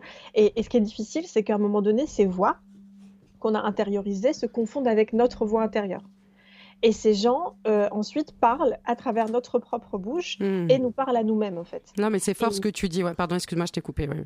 Non, non, mais je t'en prie. Et du coup, ça, c'est hyper violent parce que ça veut dire qu'il n'y a jamais un moment où on ferme la porte de chez soi et ces voix restent dehors, en fait. C'est Et ça. du coup, Mm. quand on se regarde, quand on est dans, devant son miroir ou quand on est dans l'intimité, dans son lit avec sa partenaire ou peu importe, euh, on fait jamais l'économie en fait de ce que la société nous dit de nous-mêmes. Et malheureusement, ce qu'elle nous dit, bah, c'est de, de, de nous haïr. Et donc, dans ces conditions-là, non seulement on s'aime pas, euh, mais surtout, ça va aussi conditionner notre manière d'aimer l'autre. Parce que Mm. c'est difficile d'aimer quelqu'un quand on pense que bah, le simple acte d'aimer cet autre est en soi un péché ou est quelque chose qui est répréhensible ou qui devrait être caché, Ouais, qui est ou dangereux. quelque chose de dangereux, de, de honteux, en fait. Ouais. Et donc, euh, on se retrouve aussi dans une situation où même on en parlait. euh, Enfin, par exemple, dans la question de, dans le livre lesbienne, euh, lesbienne de l'immigration, ce qui est très intéressant, c'est de voir que souvent les lesbiennes racisées ne datent que des femmes blanches. Hmm. Et, et même si l'auteur du livre, Salima Marie, fait comme si c'était un non-événement, en fait, ça, c'est absolument majeur. Puisque c'est très intéressant, en fait. Aimer une personne racisée, aimer une femme racisée quand on est soi-même une femme racisée, c'est une manière de s'aimer soi. Mais ça, je suis bien d'accord euh, parce que, enfin, tu vois, j'ai pas bien retenu cette partie, mais c'est vrai que le fait que si et moi on soit queer racisé, c'est une force de plus. Après, euh, voilà, il y a pas de problème avec les couples mixtes, etc. Mais euh, c'est vrai que ça, ça donne une perspective. Par exemple, quand moi, je dans, dans la haine de moi-même et tout, par exemple, je quittais euh, devant la poste à Brive-la-Gaillarde, ben, elle m'appelait, elle me disait oui, mais d'accord, ok, c'est fini. Et puis en fait, elle m'attendait deux semaines après sur Paris et on ne s'était pas quitté. Et c'est vrai que c'est une, c'est c'est aussi tout l'intérêt de cette émission, de se donner de la force, de partager nos expériences et euh, du coup euh, euh, de, de, pouvoir voir un peu sur cette question aussi intime à quel point, ben, comme tu dis, les voix des autres ne s'arrêtent jamais. On les a toujours en tête et qu'il y a tout un travail à faire pour pour pour les dépasser. Et et voilà. Et du coup, je là, on va faire une petite coupure musicale pour relâcher un peu l'impression parce que je vous assure qu'il y a une grosse émotion euh, sur le plateau. Je pense qu'il faut qu'on ouvre la fenêtre. Et là, on part sur. euh, vous connaissez Carmen et Shane? On parlait de représentation là autour de L-Word. Hmm. Vous les connaissez? Bien Voilà. sûr. Et vous, ça, vous vous rappelez que Évidemment. Shane, la cave, a quand même largué sa meuf le jour de son mariage. Scandaleux. Scandaleux. Ah ouais. Mais sauf que du coup, dans cette scène, il y a un groupe euh, qui vient pour chanter une chanson euh, qui s'appelle Lick It Back. Euh, c'est une reprise de la rappeuse Kia et on va écouter ça, une Mais petite pause Je musicale. tenais à dire aussi que dans la représentation des lesbiennes au cinéma et dans les séries, pendant longtemps, on était vraiment des caves. Enfin, Oui, on faisait des trucs butch. de ouf. Ouais, ouais. Les butch. Les butch ou Les soit on était des, des serial killers ou Ah des, oui. des tarés, quoi. Enfin, ça suffit. C'est vrai. Nous ne sommes qu'amour, voilà, et on va écouter Kia euh, Lick It. Voilà. All you ladies pop your pussy like this. Shake your body, don't stop, don't miss. All you ladies pop your pussy like this. Shake your body, don't stop, don't miss. Just do it, do it, do it, do it, do it now. Lick it good, suck this pussy just like you should. Right now, lick it good, suck this pussy just like you should. My neck, my back, lick my pussy and my crack. My neck, my back, lick my pussy and my crack. My neck, my back,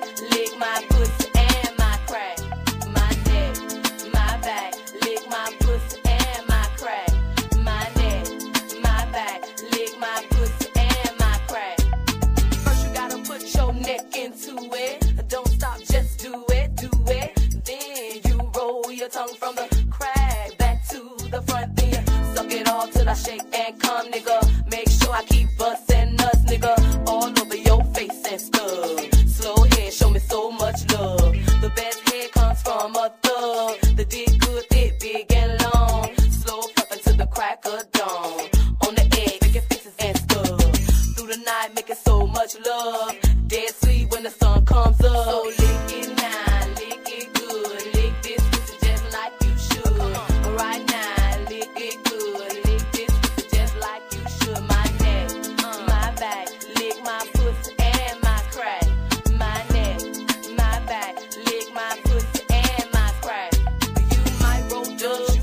might but fuck that nigga, get on your knees. A bitch like me moans and screams.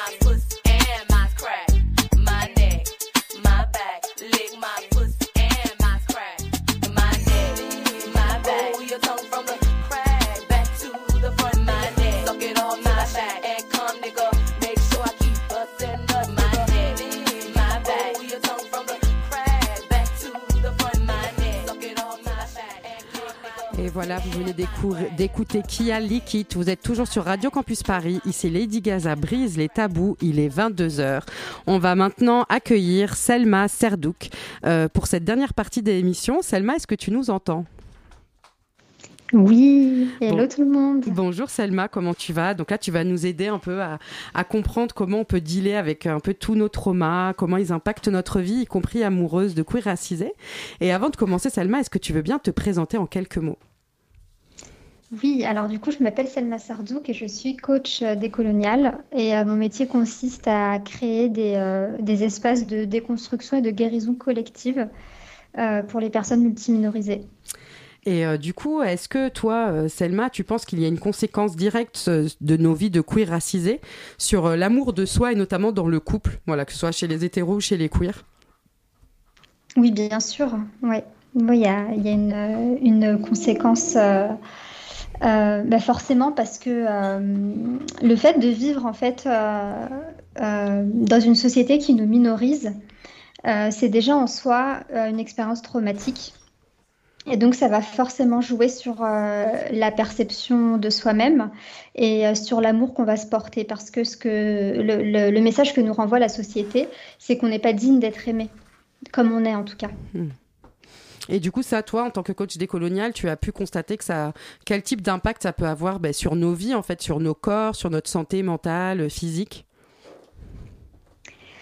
Euh, bah, Il y a des impacts euh, divers et variés, mais euh, il y a surtout, bah, du coup, au niveau de l'estime de soi, il y a un impact quand même qui est assez, qui est assez, qui est assez, assez marquant et assez fort au niveau de, bah, du coup, l'amour de soi, ça fait partie de l'estime de soi. Hmm. Euh, c'est une composante, euh, c'est une composante de, de l'estime de soi, mais aussi au niveau de l'image de soi. Euh, le rapport à son corps, etc., ça a forcément, ça forcément un impact puisqu'on est sans cesse altérisé. Et donc quand on est, on est multiminorisé, donc si par exemple on est queer, racisé, de classe populaire, etc., on est euh, dans tous les espaces où on existe, on est minorisé par, euh, par le groupe dominant en fait. Et on est toujours altérisé, on fait toujours partie de, de l'autre, on est toujours l'autre de quelqu'un. Et euh, j'avais aussi une question. lorsque j'ai préparé l'émission, j'ai découvert une, une amie d'Audrey Lorde, une lesbienne latina qui s'appelle Gloria en Saldois. Et elle, elle parle du coup profond à être juste nous. Est-ce que c'est quelque chose qui, bah, autour de la table, ou toi, Selma, ou Fatima, qui vous fait écho? Ce serait quoi pour vous le profond coup à juste être vous, en fait? Les impacts que ça a eu tout à l'heure. Eden, toi, tu parlais de, mais de ces crises de larmes, de cette angoisse. Euh, voilà. Est-ce que vous avez repéré des, voilà, des choses dans vos vies où vous vous êtes rendu compte que ce coup, euh, ben, on, le partage seul et qu'il est énorme à vivre? Je vois si que tu acquiesces. Oui, parce que moi, je crois qu'au jour d'aujourd'hui, je suis pas euh, vraiment moi, quoi. Enfin, il y a encore vachement de pression sociale, même si euh, j'ai déconstruit plein de trucs, mais je, je, me rends bien compte que la scie d'aujourd'hui, c'est, c'est pas à 100% la scie que je voudrais être. Donc, euh, et c'est pas pour tout de suite, mais peut-être un jour, Inch'Allah, comme vous dites. et toi, As, est-ce que ça. Je vois que tu as acquiescé aussi. Bah oui, parce que je suis entièrement d'accord avec Si et que malgré les efforts qu'on fait et les déconstructions euh, qui, enfin, qui, qui se font jour après jour, enfin minute après minute, et enfin moi j'ai l'impression de, tu vois, à chaque fois, euh, j'apprends toujours plein de trucs et on déconstruit pas mal de trucs en se disant bon, en fait, chaque année, je revois le mois de l'année dernière en me disant putain, quand même, t'as avancé, c'est cool. Mais effectivement, on n'est pas encore à 100% et Inch'Allah, comme on dit, j'espère qu'à un moment donné, ça se fera avant, euh, mes 80 ans, ce serait cool. je vous le souhaite aussi. Et euh, juste dernière question avant qu'on passe à la prochaine chronique. Euh, on parle souvent de charge raciale, mais du coup, moi, je voulais aborder aussi la charge de la honte. Euh, qui pèse sur nous. Est-ce que la honte, elle peut avoir un impact sur la santé mentale des queers racisés, par exemple? Et toutes les hontes qu'on peut avoir euh, si on est, comme tu as dit, queer racisé de quartier c'est pour toi, euh, bah la question.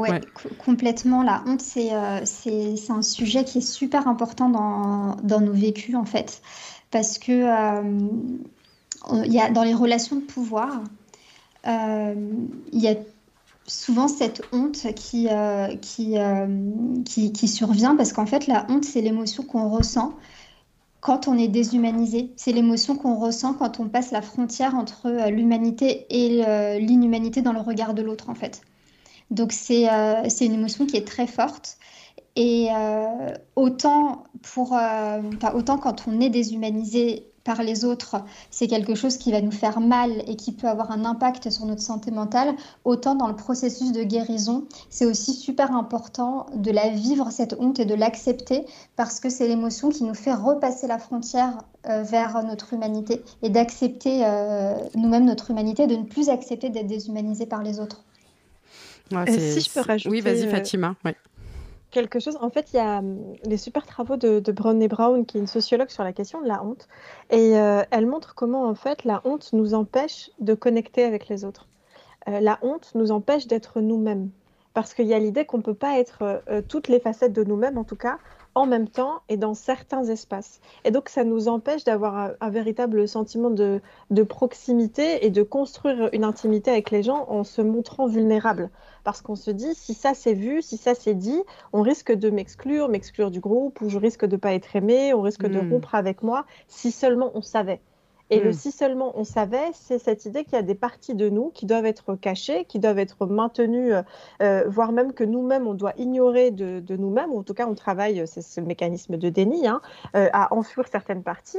Euh, et du coup, ça, ça, euh, ça, empêche de, ça empêche de relationner et ça empêche de faire pleinement partie de- des groupes. Et c'est ce qui va conduire soit à des mécanismes, par exemple, de silenciation.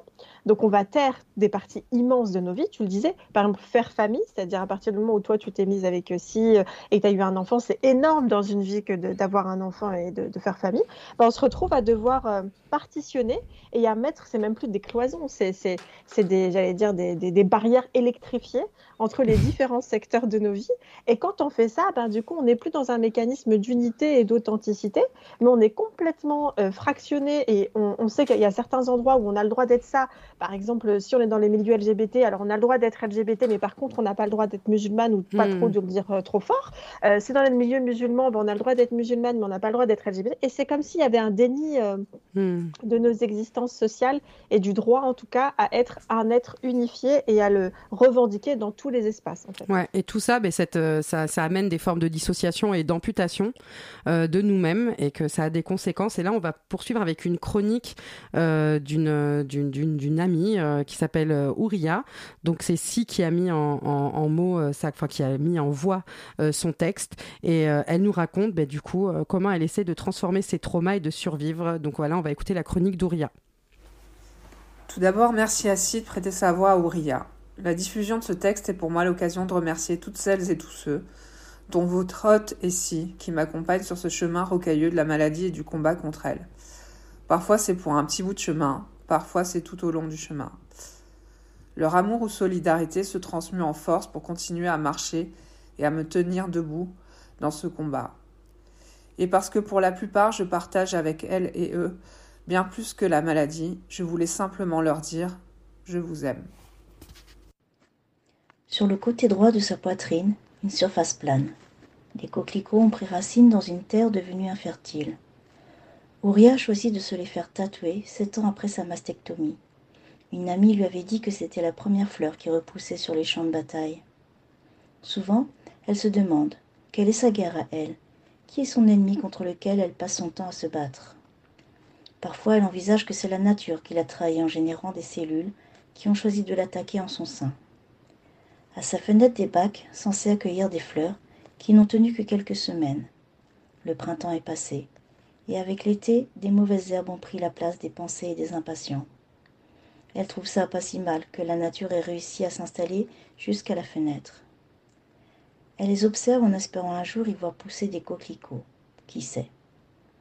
Avant chaque rendez-vous avec l'oncologue, elle va chercher sa prise de sang, le cœur battant et le souffle coupé. Comme d'habitude, rien n'est affiché en gras. Les résultats sont dans la norme. Cette première lecture permet un ralentissement de son pouls. Dans le métro, elle prend le temps de les lire et remarque une hausse des marqueurs tumoraux. Mais bon, ce n'est pas en gras. En l'accueillant, l'oncologue lit les analyses et dit Bon, tout va bien. Elle passe à l'examen clinique. Tiens, c'est nouveau ce tatouage. Elle lui répond Je me suis dit qu'il était temps de tourner la page, comme j'ai décidé de ne jamais faire de reconstruction. Au moment de se rhabiller, Ouria l'interroge sur la hausse qu'elle avait constatée. Pour la spécialiste, Rien d'inquiétant, mais il fallait quand même vérifier avec une prise de sang mi-juillet. Ça y est, l'épée de Damoclès reprend sa place, l'angoisse s'enracine dans sa tête. Les vraies vacances ne pourront commencer que mi-juillet. Elle se sent fatiguée de l'année scolaire, mais elle remplit ses vacances de séjour avec ses amis les plus proches, comme s'il fallait qu'elle les voie tous, qu'elle vole un peu de temps avec eux. Christelle est en retard. Elle voulait absolument être là pour aller chercher les résultats avec son amie. Ouria l'attend avec Mona devant le laboratoire. Elle essaie de reprendre sa respiration et de ralentir son rythme cardiaque, mais rien n'y fait. Ça y est, Christelle est enfin là. Ouria entre, encadrée par ses deux amis. Elle lui frotte le dos pour la rassurer et lui donner du courage. C'est à son tour. Sa main tremble en attrapant l'enveloppe que lui tend la secrétaire. Elle se dépêche de sortir. Ouria arrache l'enveloppe pour l'ouvrir. Elle voit tout de suite que c'est en gras. Elle n'est plus vraiment là. Son regard se vide. Elle sait. Elles savent. Elles l'ont déjà accompagnée dans ces moments. La guerre a repris.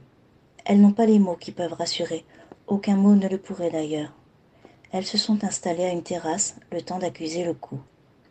Mona va commander des cafés et revient avec des donuts. Elle sait Ouria gourmande.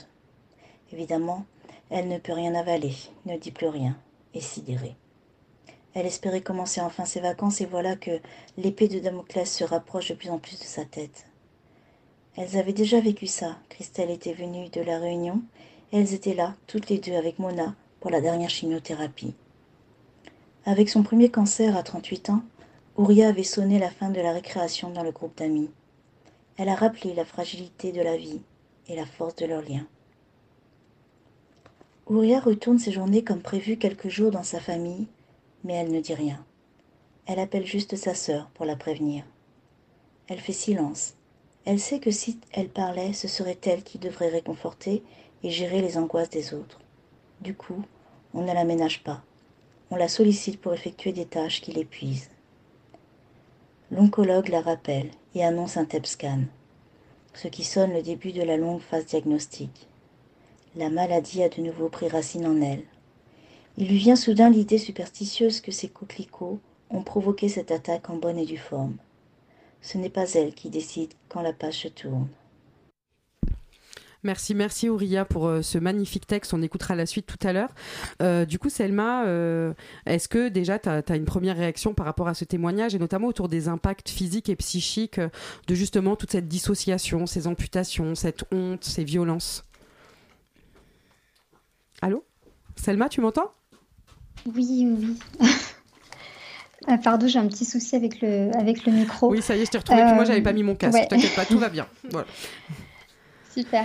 Euh, ouais, du coup, les impacts, euh, les impacts physiques et psychiques euh, sont, sont, sont, très visibles et c'est important de comprendre que les, quand, on parle de trauma systémique, donc c'est le système entier qui est traumatique et on, on, a des, des réponses traumatiques à ce qu'on vit et euh, si on ne régule pas le système nerveux, en fait, on va somatiser et ça peut créer des, euh, des, maladies et ça peut avoir un, impact sur notre santé euh, au global. Hein. Donc, on ne va pas dissocier santé physique et santé, santé mentale parce que parce que bah, parce qu'on n'est qu'un, on n'a pas, on n'est pas dissocié, hein, on choisit pas quelle quelle partie de nous va être impactée. Mais, euh, mais, du coup, effectivement, c'est intéressant de, prendre ça en compte aussi, que c'est pas. Euh, c'est pas. Le, le trauma systémique, c'est, donc je le répète, c'est une expérience traumatique. Donc l'expérience traumatique, c'est euh, quand on se sent touché dans notre intégrité. Euh, et quand on a une réaction émotionnelle qui est tellement forte que ça dépasse notre capacité d'adaptation, et euh, cette réaction émotionnelle, c'est, euh, ça, vient créer un sentiment d'insécurité permanent. Et là, on est dans un, dans un, trauma systémique, donc ça veut dire qu'on a euh, systématiquement en permanence potentiellement peur du rejet. Et la peur du rejet, c'est une peur archaïque qui, est liée à une peur de mourir on a peur pour notre santé, on a peur pour, euh, on a juste peur d'exister en fait. Euh, et, du coup, forcément, ça va avoir un impact qui peut être lourd si euh, on, on régule pas le système nerveux parce que le, le, trauma se situe au niveau du système nerveux. C'est pas quelque chose qui se passe dans notre tête et qui, et c'est pas des choses qu'on se dit dans notre tête. C'est vraiment quelque chose qui se passe au niveau physiologique, au niveau du système nerveux. Mais c'est hyper important ce que tu dis. Donc là, tu es en train de dire que nos vies de queer racisés euh, de quartier populaire, c'est un traumatisme euh, quotidien. Et donc, euh, ça impacte notre corps au niveau quotidien. Parce que souvent, on nous prend un peu pour des gens qui nous plaignons. Euh, qui exagérons, qui, qui, qui- oh ça va, faut pas se plaindre. Et moi je le vois euh, dans, par exemple dans ma famille qui est très soutenante, mais là par exemple sur le coming out, franchement ils ont été nazes. voilà, je sais, même ceux qui me soutiennent, qui voilà, qui adorent Kalia, qui adorent si et tout, euh, c'était un non événement et du coup ils ont complètement nié cet aspect traumatique de stress. Donc toi, voilà, je pense pour nos auditories c'est hyper important. En tant que queer racisé de quartier, je, je fais exprès de, de réinsister là-dessus. Tu penses qu'on est dans une forme de traumatisme quasi quotidien Ouais, alors du coup, je fais la différence entre trauma et traumatisme parce que le trauma, c'est l'événement, c'est le fait de, de, de vivre euh, un événement traumatique ou une expérience traumatique. Et le traumatisme, c'est euh, les conséquences du trauma dans le corps. Donc on, va, on développe un fonctionnement traumatique qui est dû au trauma. Euh, et du coup, oui, c'est euh, ce qu'on appelle un trauma systémique et social. Donc, c'est euh, en permanence. Et en fait, c'est le système en lui-même qui est traumatique. Donc, euh, on, développe ce qu'on appelle un fonctionnement traumatique. Et euh, la problématique, c'est que, qu'étant donné qu'on qu'on est, on on le vit en tant que collectif, donc l'impact, il est individuel, mais il est aussi collectif. Et étant donné qu'on le vit en tant que collectif, le fonctionnement traumatique devient presque une norme en fait dans le, dans le groupe social. Euh, et c'est pour ça que, que euh, que, que qu'on nous dit souvent qu'on exagère, etc. Parce que euh, euh, bah parce que il y a tellement de personnes qui, qui, qui sont comme ça dans, cette, dans, ce fonctionnement traumatique que ça devient presque quelque chose qui fait par... enfin, on, on croit des fois que c'est culturel, par exemple. Alors ça, j'allais te- j'allais demander juste-. J'allais te demander justement le- l'image de, par exemple, je sais pas, par exemple, des Arabes tout le temps en colère. Est-ce que tu penses que c'est un des fonctionnements traumatiques euh, qu'on a et qu'on nous renvoie comme un fait social intemporel? Euh, Voilà, c'était aussi pour que tu nous donnes quelques exemples concrets du fonctionnement traumatique. En quoi ça impacte notre quotidien, par exemple Ouais, donc euh, comme je disais tout à l'heure, en fait, l'impact, il est autant il est d'un point de vue individuel, mais il est aussi d'un point de vue familial et il est d'un point de vue sociétal. Euh, et en fait, le, fonctionnement traumatique, euh, bon, il y a plein de paramètres, euh, mais ce qui est important de comprendre, je pense que c'est, comme si on se divisait en trois parties et qu'on avait une partie de nous qui était saine, donc la partie de nous qui se sent en sécurité, qui est saine, elle existe toujours, mais on a en même temps une partie survivante, et cette partie survivante, elle va être soit dans la lutte, soit dans la fuite. Et on a une partie de nous qui est traumatisée, et cette partie de nous, c'est la partie euh, qui, euh, qui est euh, en PLS au fond du lit, qui ne veut pas bouger. Et donc, la question de la colère, par exemple, c'est une question qui est, qui est, intéressante. Ça dépend en fait où est-ce qu'on se situe. La colère, c'est une émotion qui est très importante. Mais c'est pas pareil si on est en colère parce qu'il s'est passé quelque chose qui nous a mis en colère ou si on est en colère de façon permanente. Mais en tout cas, euh, la rage et euh, la colère euh, permanente, on va dire, entre guillemets, ça fait partie du fonctionnement traumatique, effectivement. C'est pas quelque chose de culturel, ça fait partie du fonctionnement traumatique. Et comme je le disais tout à l'heure, euh, le fonctionnement, on peut le voir d'un point de vue euh, individuel, d'un point de vue familial et d'un point de vue social. Ça veut dire que dans euh, les groupes sociaux, on peut voir aussi des groupes qui sont plutôt dans leur partie survivante en tant que groupe. Euh, des groupes qui sont plutôt dans la partie traumatisée en tant que groupe et donc qui vont plutôt être dans, un, euh, dans une, euh, forme de sidération. On ne bouge pas, on fait, on fait le mort presque. Il y a des, groupes qui vont plutôt être dans la partie survivante, mais plutôt qui va être dans le combat, et des parties, des groupes qui sont dans la partie survivante et qui vont être plutôt dans la fuite. Donc c'est intéressant de, rega- de regarder d'un point de vue individuel. Donc en tant que personne, euh, qu'est-ce qui se passe pour nous à quel moment, dans quelle partie de nous on est. Et en tant que groupe aussi, euh, les groupes auxquels on appartient, comment est-ce qu'ils fonctionnent? Juste parce qu'en fait, ce que vient de dire Selma et, ce que tu viens de dire, c'est hyper important sur euh, le fait que le fait d'être euh, parfois quand on est dans quand on est racisé, quand on vient d'un milieu culturel euh, différent, on pense que la thérapie c'est un luxe ou que la thérapie par exemple ça coûte trop d'argent ou que finalement c'est quelque chose dont on peut se passer ou que parler, ne, même pas juste la thérapie, juste parler à sa famille, le coming out, tu le disais, c'est comme si c'était un luxe qu'on n'était pas obligé de finalement de s'offrir. Mmh. Et, et, moi j'essaie en général de mettre ça en balance avec le coût du silence en fait. Mmh. Et le coût du silence sur la question des maladies, il est, clair. Aujourd'hui, on a quelques études, par exemple, sur les maladies que les femmes, sur lesquelles les femmes racisées sont surreprésentées. Ce sont souvent des maladies qui sont en lien avec l'utérus, hein, l'endométriose, euh, les fibromes, les syndromes des ovaires polykystiques. Euh, ça peut être des cancers de l'utérus. Ça peut également être des troubles, en général, ça s'accompagne des troubles psychiatriques, puisqu'en fait, par exemple, les Afro-Américains aux États-Unis, d'après les études qu'on a, euh, sont surreprésentés dans les troubles comme la schizophrénie, comme la bipolarité.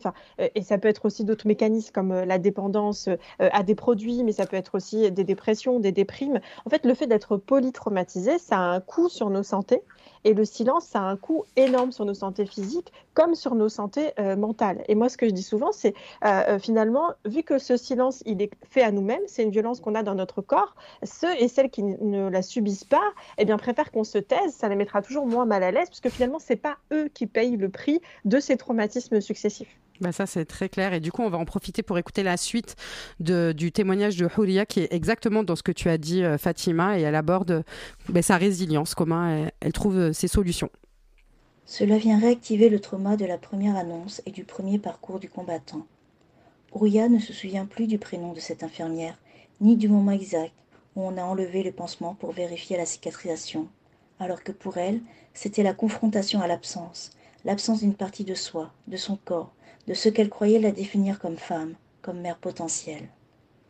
En revanche, elle se souvient de son regard, de cette caresse sur sa joue pour la consoler.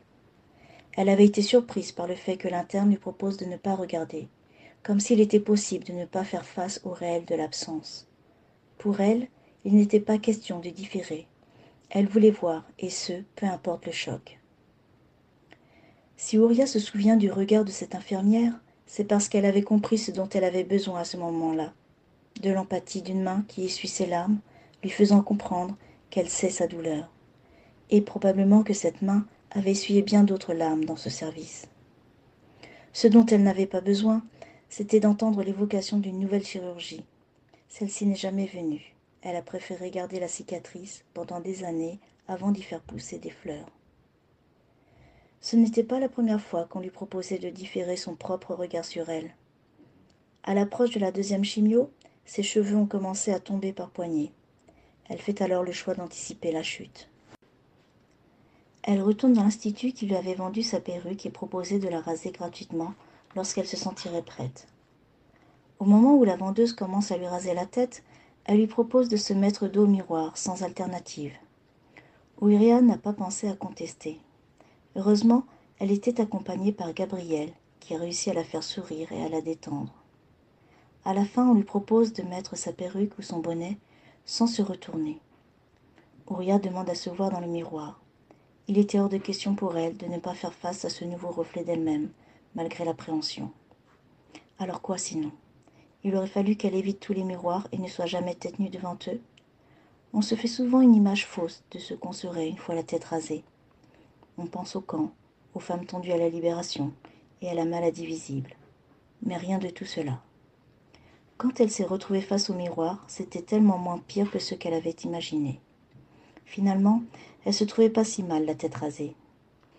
À son retour au travail, elle a assumé la tête nue, avec une repousse très courte.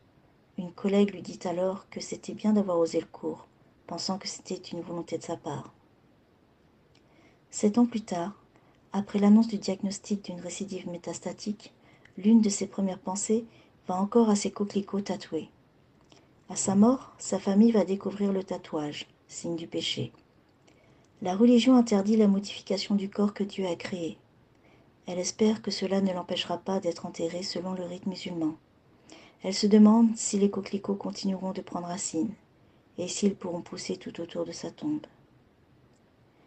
L'été qui a vu les herbes folles prendre le pouvoir a aussi été le témoin de la multiplication des tumeurs en son corps. Elle artificiellement inscrit la nature sur son torse avec ce dessin de coquelicot.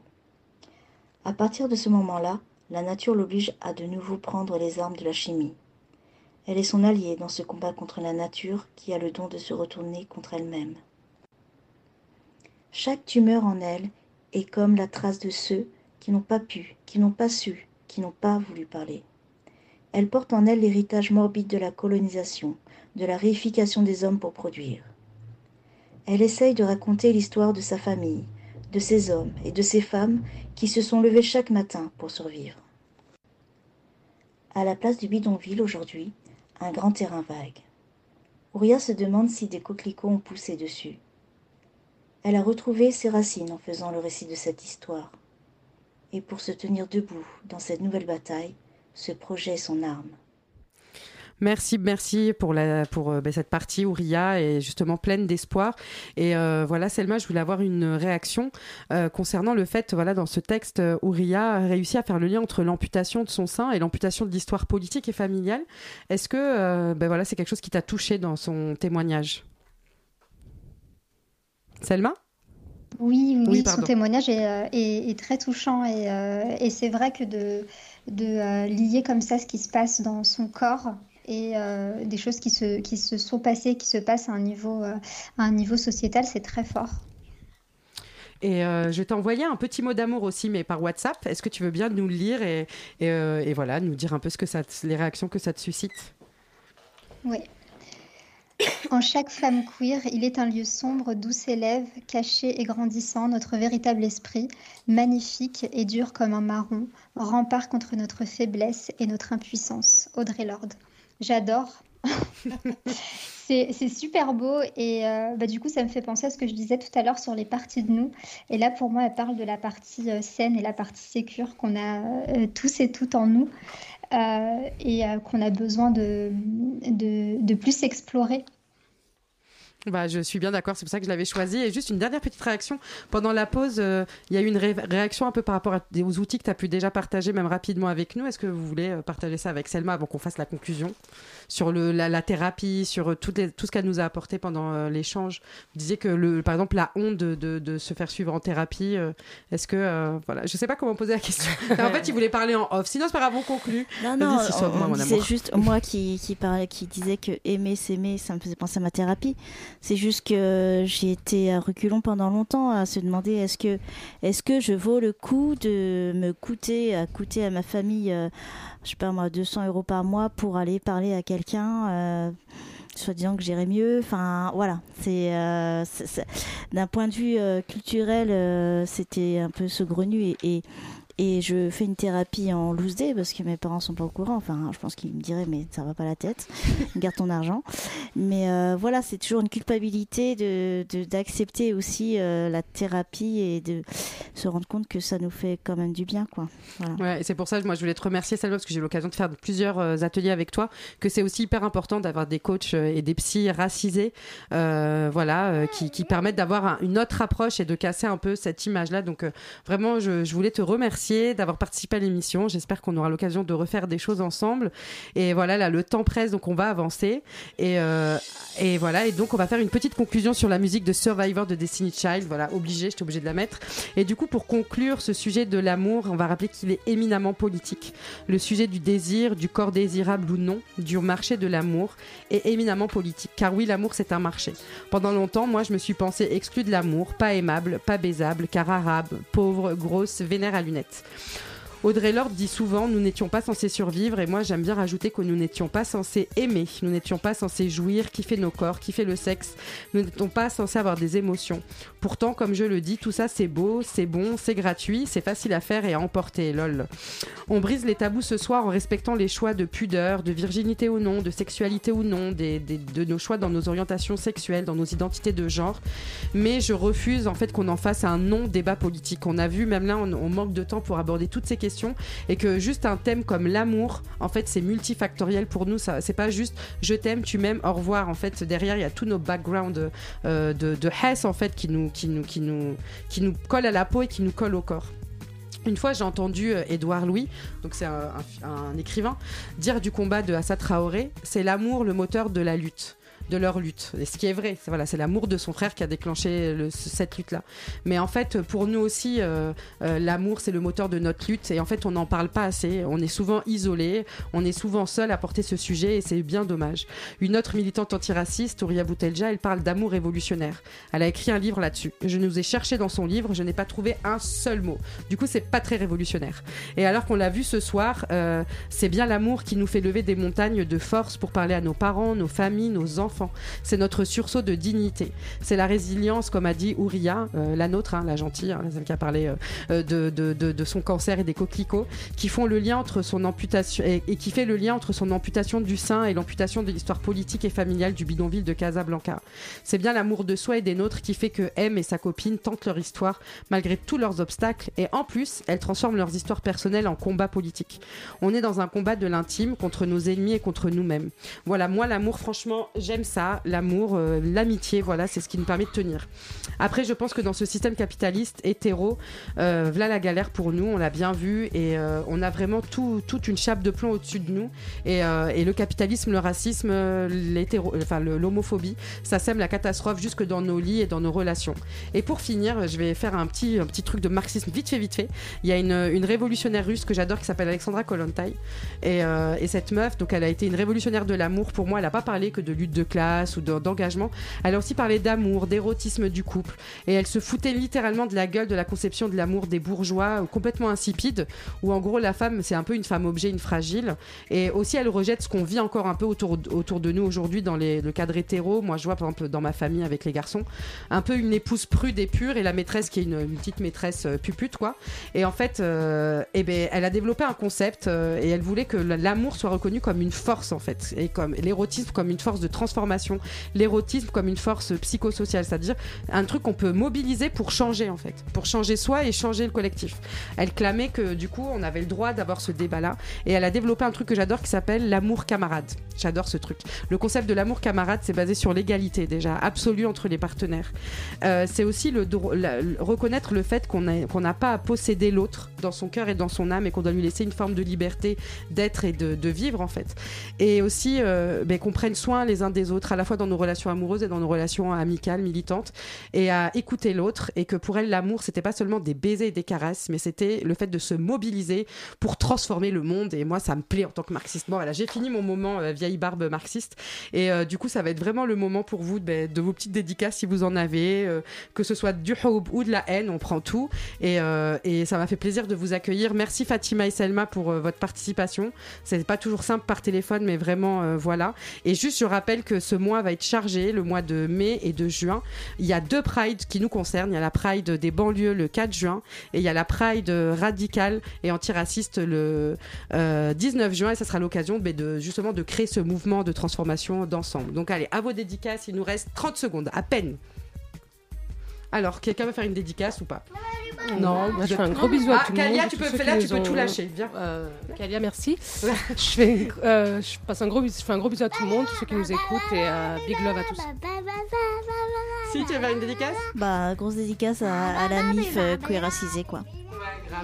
Et euh, nos auditeurs, euh, Fatima et Selma, je sais pas si vous êtes encore avec nous, sinon, bah.